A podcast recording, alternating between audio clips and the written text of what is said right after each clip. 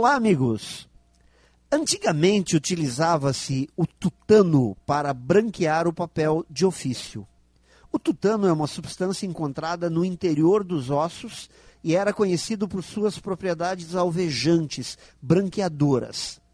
Como esse processo de branqueamento era lento e trabalhoso, convencionou-se chamar de ossos do ofício a toda e qualquer atividade que oferecesse dificuldade para o exercício pleno de uma profissão.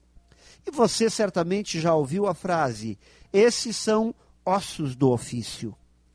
Hoje em dia, é vendida às pessoas a ideia que sucesso, resultado profissional, uma boa remuneração pode ser alcançada da noite para o dia, sem muito trabalho, sem muito esforço e de forma super rápida, a partir de uma super e grande ideia ou de oportunidades que brotam como mágica.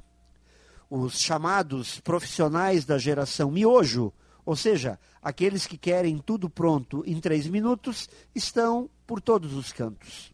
Mas a realidade não funciona assim. Para alcançar o resultado, primeiro é preciso tirar o tutano do osso. Trabalho duro e sério e por um tempo longo.